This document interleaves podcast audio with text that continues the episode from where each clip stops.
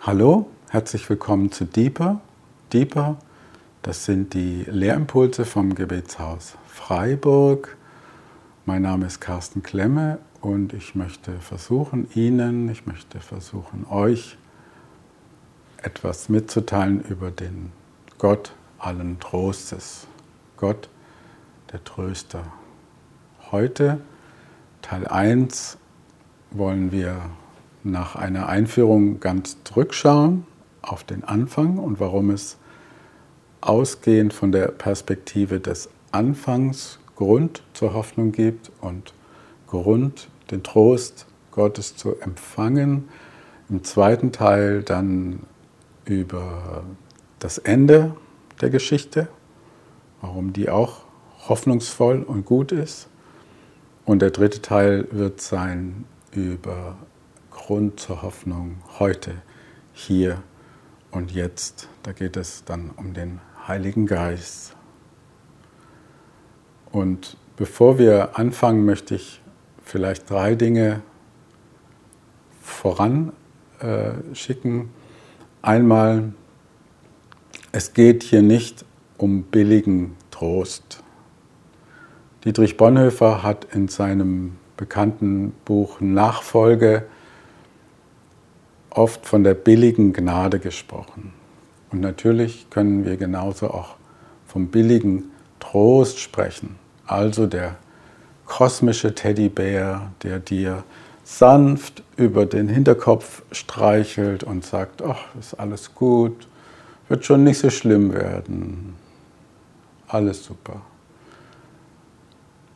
Davon reden wir nicht.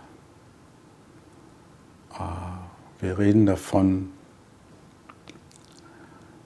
dass in den Schwierigkeiten, in den Ängsten, in den Problemen, die das Leben früher oder später mit sich bringt, dass es ein Fundament gibt und eine, eine Grundlage, die uns Trost spendet und die uns Hoffnung macht.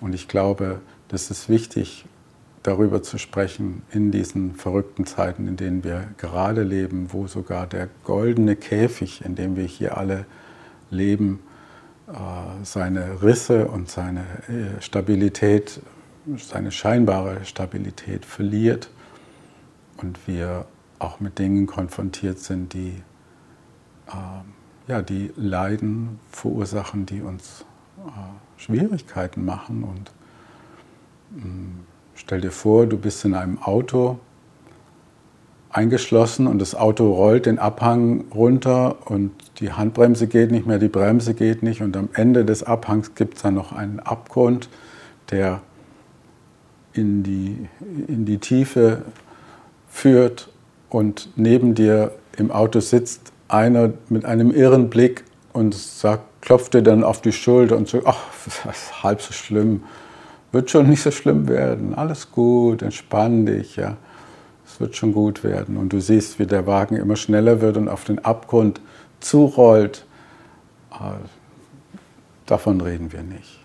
Wir, wir reden von einem realen Trost, von einer guten, fundierten Grundlage, warum wir Hoffnung haben dürfen, warum es eine Zuversicht gibt und einen Zuspruch, den Gott uns in jedem Moment zusprechen möchte. Also kein billiger Trost, ein teurer Trost. Teuer auch deswegen, weil wir nichts dazu tun können, aber es ist immer eine geheimnisvolle Verbindung zwischen der Gnade Gottes und den Anteil, den wir dazu beitragen können. Und was wir beitragen können, ist einfach, dass wir unsere Angst und unseren Schmerz und unsere Wut und unsere Enttäuschung und den ganzen Frust, dass wir den manchmal noch so gerne festhalten. Und dann können wir nicht empfangen, ja, so, so kann ich nicht empfangen. Und der Preis sozusagen, den wir bezahlen, ist der, dass wir Hände öffnen müssen, um zu empfangen den Trost.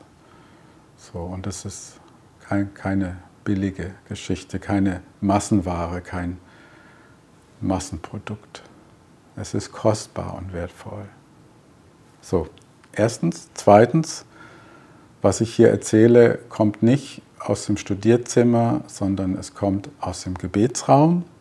Und zwar zwei Punkte sind dabei sehr wichtig. Hier ist der eine Punkt, meinen rechten, mein rechtes Knie und hier mein linkes Knie. Ah, es kommt aus dem Gebet. Es kommt aus dem Gebet, was wir hier erzählen bei Deeper. Ah, wir haben so Bänkle, sage ich immer, lateinisch, schwäbisch Bänkle, diese kleinen Gebetshocker. Und mehrmals in der Woche sitze ich auf diesem Hocker mit dem Blick auf das Kreuz und äh, bete, Herr Jesus Christus, Sohn Gottes, erbarme dich meiner in, in aller Stille, in aller Einfachheit, in aller Direktheit. Und ich glaube, dass das, dass das ähm, die, die, die, Gedanken und die, die Inhalte, die wir versuchen hier zu vermitteln, inspiriert. Es, ist, es kommt aus dem Gebet. Es kommt aus dem Gebet. Drittens, äh, ich hatte letztes Jahr eine schwere Krankheit. Ich konnte nicht mehr äh, richtig essen, weil die ganze Mundhöhle entzündet war. Ich hatte eine schwere Operation, hatte monatelang starke Schmerzen und ähm, Gott hat mich getröstet und Gott hat mir seinen Trost, seinen Zuspruch gespendet. Das ist, das ist nicht irgendwas Abstraktes, worüber ich hier spreche, sondern das habe ich konkret und unmittelbar erlebt. Und es ist auch frustrierend manchmal eben die, die Grenze von Worten immer wieder schmerzhaft zu spüren. Und es ist manchmal schwierig, solche Dinge in Worte zu fassen. Deswegen werde ich versuchen, das einfach auch theologisch und biblisch auf ein gutes Fundament zu stellen. Und ich vertraue einfach, dass der Heilige Geist dir und euch und ihnen äh, seinen Zuspruch spendet, seine, seinen Trost. So, ich lese vor. Gelobt sei Gott, der Vater unseres Herrn Jesus Christus, der Vater der Barmherzigkeit und der Gott allen Trostes 2. Korinther 1, Vers 3. Der Gott allen Trostes. Paulus lobt den Gott allen Trostes. Und Matthäus 11, die Verse 28 bis 30 haben wir alle schon oft gehört. Aber ich möchte euch einladen, dass ihr euch nochmal ganz neu darauf einlasst, was Jesus hier eigentlich wirklich sagt. Ich lese aus der Guten Nacht Übersetzung. Kommt alle her zu mir, die ihr euch abmüht und unter eurer Last leidet. Ich werde euch Ruhe geben. Vertraut euch meiner Leitung an und lernt von mir, denn ich gehe behutsam mit euch um und sehe auf niemanden herab. Wenn ihr das tut, dann findet ihr Ruhe für euer Leben. Das Joch, das ich euch auflege, ist leicht und was ich von euch verlange, ist nicht schwer zu erfüllen. Kommt her zu mir, die ihr euch abmüht und unter eurer Last leidet. Wenn, wenn in deinem Leben alles super läuft und du lebst in der besten aller vorstellbaren Welten, dann darfst du jetzt gerne ausschalten. Das ist dann nicht für dich. Aber Vorsicht, weil du weißt nie, was morgen um die Ecke kommt und was passiert. Und je älter wir werden, umso mehr merken wir auch, dass diese Welt so funktioniert, dass manchmal wir genießen und uns es gut gehen lassen und andere müssen dafür leiden, andere müssen dafür den Preis bezahlen. Und umso empathischer wir werden und umso mehr wir Anteil nehmen auch an dem Leid anderer Menschen, umso wichtiger wird es zu verstehen, was Paulus meint, wenn er vom Gott allen Trostes spricht und wenn Jesus sagt, kommt her zu mir, alle, die ihr mühselig und beladen seid. Also, es geht nicht um billigen Trost, kein billiger Trost. Und vorhin habe ich ja schon dieses Beispiel äh, gebraucht von dem Wagen, der den Abhang runterrollt und es wird immer schneller und unten ist der Abgrund. Und der Abgrund ist natürlich der Tod. Der ultimative und unausweichliche Abgrund, auf den wir alle ungebremst zurollen, ist der Tod. An dem Faktum des Todes muss sich authentischer christlicher Zuspruch messen lassen.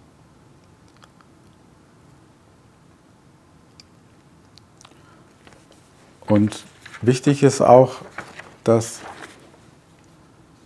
dass es mir hier auch nicht nur darum geht, dass wir uns jetzt gut fühlen und getröstet fühlen, sondern es geht auch darum, dass wir Anteil nehmen, wie ich schon gerade gesagt habe, und dass wir ähm, auch anderen Trost spenden können, richtigen Trost, eben nicht diesen billigen Trost, wird schon gut werden, ist auch nicht so schlimm, alles halb so schlimm.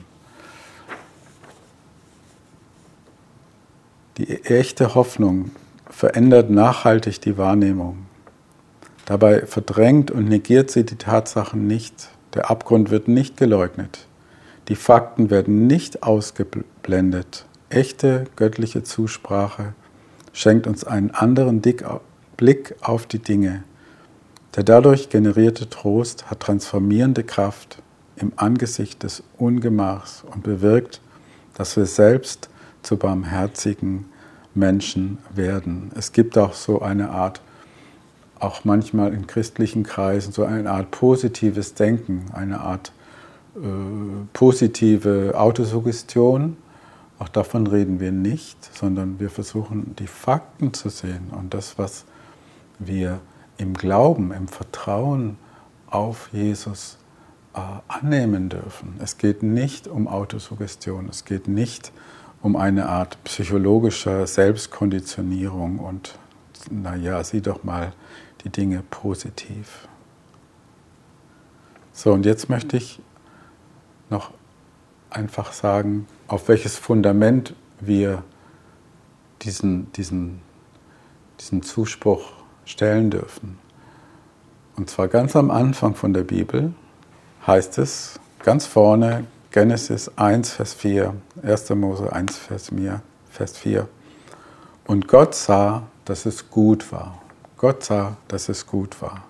Was war gut? Das Licht nach der Vollendung des Schöpfungswerks am Ende des sechsten Tages. Also der Mensch, wir, wir waren schon da, wir gehören auch dazu, heißt es in Genesis 1, Vers 31, und Gott sah an alles, was er gemacht hatte, und siehe, es war sehr gut. Es war nicht nur gut, es war sehr gut. Und das hebräische Wort für gut ist Tov. Und es hat eine reiche Bedeutung. Und was ich gemacht habe, war, es gibt ja diese, äh, inzwischen kann man in diesen Bibelprogrammen ja wirklich sehr schön konkordant arbeiten. Und wenn man dieses Wort Tov im Alten Testament äh, schaut, wo das alles, äh, an welchen Stellen das überall vorkommt, dann finde ich das sehr ermutigend. Also nochmal, Gott sagt, am Anfang, als der Mensch geschaffen wurde, als er seinen Geist in uns hineingehaucht hat und Gott sich dann am siebten Tag so zurücklehnt und schaut, sich das Ganze anschaut und siehe, siehe, es war sehr gut. So, und dieses Wort sehr gut kommt zum Beispiel vor in Exodus 2, Vers 2, da, um, da geht es um Mose. Und die Mutter von Mose, sie sah, dass es ein feines Kind war, ein feines Kind.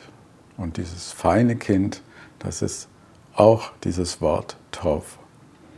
Oder 1 Samuel 2, Vers 26. Der junge Samuel aber nahm immer mehr zu an Alter und Gunst bei dem Herrn und bei den Menschen. Und hier ist es das Wort Gunst. Er nahm immer mehr zu an Alter und Gunst. 2. Chronik 3, Vers 5. Das große Tempelhaus aber täfelte er, Salomon, mit Zypressenholz und überzog mit dem besten Gold, überzog das Holz mit dem besten Gold und brachte darauf Palmen und Blumenwerk an. Das Beste, das Beste. Also nochmal diese drei Stellen. Ein feines Kind, er nahm immer mehr zu an Gunst und das beste Gold wurde äh, beim Tempelbau verwendet. Noch eine Stelle, Prediger 11, Vers 17. Es ist das Licht süß und den Augen lieblich, die Sonne zu sehen. Lieblich heißt es hier im alten Deutsch. Und natürlich als Gebetshaus, äh, Hohelied 1, Vers 4 darf nicht fehlen. An Duft gar köstlich sind deine Salben, ausgegossenes Salböl ist dein Name. An Duft gar köstlich sind deine Salben. Also das sind alles Worte, die äh, die Übersetzer der Bibel und Luther in seinem genialen Deutsch äh, versucht haben, dieses kleine Wörtchen Tov im Hebräischen äh, mit lieblich, köstlich, ähm, wertvoll, kostbar. Und das ist das Wort, das in der Bibel steht ganz am Anfang, als Gott alles geschaffen hat und sagt, siehe, es war sehr gut. Es war sehr gut. Und manchmal sind wir doch so enttäuscht und frustriert über uns selbst und über diese Welt und was alles für dumme Sachen passieren manchmal. Und es hilft, wenn man sich dann vergegenwärtigt, dass es nicht immer so war und dass die, die Grundlage, das Fundament von unserem Dasein, von unserem Menschsein eine gute ist, keine schlechte. Es ist eine gute Grundlage. Und natürlich gibt es auch diese, äh, in der Theologie diese starke Betonung auf die Schlechtigkeit des Menschen. Ja?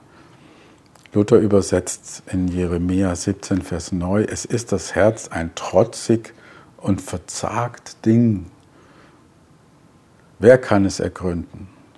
Es ist das Herz ein trotzig und verzagt Ding. Wer kann es ergründen? Und gleich ein paar Kapitel nach Kapitel 1 in Genesis lesen wir, der Herr sah, dass die Menschen voller Bosheit waren. Jede Stunde, jeden Tag ihres Lebens hatten sie nur eines im Sinn, Böses planen, Böses tun. Der Herr aber war tief traurig darüber und wünschte, er hätte die Menschen nie erschaffen. Ich werde die Menschen, die ich gemacht habe, wieder vernichten. So nach dieser Geschichte mit dem Baum und mit der Schlange und mit der Frucht kein Apfel, nach einem Brudermord, nach einer Vertreibung, danach gibt es auch noch Grund zur Hoffnung, weil das Gute, was am Anfang, am Anfang gelegt wurde, nicht komplett platt gemacht wird, sondern durch die Bibel und durch das Alte Testament zieht sich ein kostbarer, feiner Faden der Hoffnung, des Zuspruchs. Und auch wenn diese schlimme Sache gelaufen ist damals und, und Gott traurig war, weil wir dann nicht mehr so drauf waren wie vorher. Trotzdem äh, darf uns das nicht ein falsches Menschenbild vermitteln, insofern, dass wir zu sehr auf das Negative schauen und, oh, ich bin ja so schlecht und das ist ja alles so fürchterlich. äh, natürlich klebt Blut an unseren Händen. Und das habe ich ja am Anfang gesagt, das dürfen wir nicht verleugnen oder diese, diese äh, hedonistische Weichspülung und einfach immer alles genießen und schön und das, das Dunkle gibt es nicht. Nein, das, davon reden wir nicht, sondern das sind die Fakten. Und deswegen ist es umso wichtiger, diesen feinen Faden, dieses Fünklein, wie Meister Eckhart gerne sagt, das Fünklein der Hoffnung, das Fünklein des Trostes nicht aus den Augen zu verlieren. Weil die Geschichte endet ja nicht in Genesis 6, sondern dann heißt es, Noah fand Gnade beim Herrn. Dies ist seine Geschichte. Noah war ein rechtschaffener Mensch, ganz im Gegensatz zu seinen Zeitgenossen. Er ging seinen Weg mit Gott. Er ging seinen Weg mit Gott und hörte auf ihn. Und das habe ich schon öfters gesagt, die, die Kirchenväter und die Wüstenväter und die sogenannten Mystiker legen das Alte Testament so aus, und auch Paulus, dass überall verborgene Bilder auf Jesus Christus in der alten Schrift zu finden sind. Und Noah, Noah ist sozusagen der, der Weg der Hoffnung, der Weg des Trostes, der Weg, der weiterführt durch die Flut oder über die Wasser der Flut hinweg. Das Holz der Arche ist das Holz des Kreuzes. Und es gibt einen Noah in dir und in mir, einen Menschen, der mit Gott leben kann und leben will. Wir sind von neuem geboren zu einer lebendigen Hoffnung.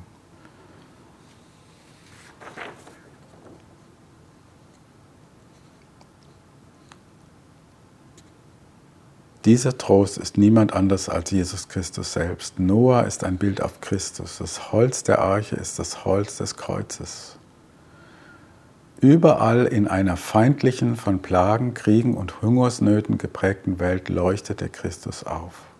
Und dann geht es weiter. Noah, Abraham, Mose, König David, die Propheten, Jesaja, es wird ein Spross hervorgehen aus dem Stamm Isais und ein Zweig aus seiner Wurzel wird Frucht bringen. Luther. Gute Nachricht, ein Spross wächst aus dem Baumstumpf Isai, ein neuer Trieb schießt hervor aus seinen Wurzeln. Stell dir vor, es ist irgendwie eine dunkle, unheimliche Nacht und du gehst über ein, ein Feld von, von kahlen, äh, abgesägten Baum- oder um, umgewehten Baumstämmen. Ich wohne im Schwarzwald und beim letzten Sturm gab es Ecken, da hat der Sturm ganze, ganze, nicht nur einzelne Bäume, sondern ganze, ganze Bereiche, komplett alle Bäume umgemäht und man sieht einfach nur noch überall diese Stümpfe und es ist schon ein, ein frustrierendes und trauriges Bild. Aber auch hier äh, wächst neues Leben und auch hier ist es nicht so, dass die Zerstörung fundamental wäre in dem Sinne, dass nichts mehr leben könnte, sondern es ist ein Ungemach, ein Unheil, eine, ein, ein Sturm gekommen, aber es wächst danach wieder neues Leben. Ich denke auch an die, ähm, habe ich mal in irgendeiner Doku gehört, dass es so, dass es Bäume gibt, die sogar äh, das brauchen, dass es mal einen Waldbrand gibt, weil in, dann äh, ähm, tun die, die, die Zapfen oder die, die Samen sich erst äh, ausstreuen und durch diese Asche und durch die, die äh, dadurch entstehende Fruchtbarkeit in der Erde kann erst durch das Feuer wieder Neues her hervorkommen. Und vielleicht ähm, hast du auch gerade so ein Feuer erlebt, was durch dein Leben gebrannt ist oder eine, eine Erschütterung oder, oder auch eine Realisierung. Ja, du hast irgendwo in so, einem, in so einer Blase gelebt, vielleicht auch in einer frommen Blase und hast immer das Böse weg, wegbeten wollen oder weg, äh, wegnegieren, nicht wahrhaben wollen. Und auf einmal lässt es sich nicht mehr leugnen und ähm, du stehst da und schaust das an das, und das sieht nicht gut aus. Ja. Aber der Stumpf von dem Baum, da steckt noch Leben drin und es, es ist nicht so, dass es jetzt die ultimative Katastrophe wäre. Nein, nein, nein. Wir alle haben schon mal einen abgesägten Stumpf gesehen, aus dem neue Triebe schießen. Die gute Torfpflanze ist eben nicht ganz ausgerissen, sondern die gesunden und starken Wurzeln wohnen in der guten Erde. Die Trostlosigkeit hat nicht das letzte Wort. Darüber wollen wir auch im nächsten Teil nachdenken. Das heißt, ähm, Teil 2 ist dann natürlich Offenbarung und das Ende der Geschichte. Kommt her zu mir, alle, die ihr mühselig und beladen seid. Ich will euch erquicken. Nehmt auf euch mein Joch und lernt von mir, denn ich bin sanftmütig und von Herzen demütig. So werdet ihr Ruhe finden für eure Seelen, denn mein Joch ist sanft und meine Last ist leicht. Das sagt Jesus Christus. Jesus, der für uns in diese Welt gekommen ist, der Sohn Gottes. Und seine Worte sind so voller, voller Trost, voller Zuspruch und voller Barmherzigkeit. Und mein Wunsch ist heute, dass wenn du das hörst oder dir anschaust, dass du etwas empfängst von dem Trost, den Gott, der Vater, ermöglicht durch den Sohn im Heiligen Geist dir schenken möchte. Und wir werden auch im dritten Teil äh, speziell nochmal über die Dreieinigkeit sprechen. Das ist in diesem Zusammenhang von Trost sehr spannend, was Jesus da auch im Johannesevangelium sagt. Aber das wäre dann Teil 3. Nächstes Mal Teil 2, die Zukunft. Und vielen Dank fürs Zuhören, fürs Zuschauen und bis zum nächsten Mal. Danke.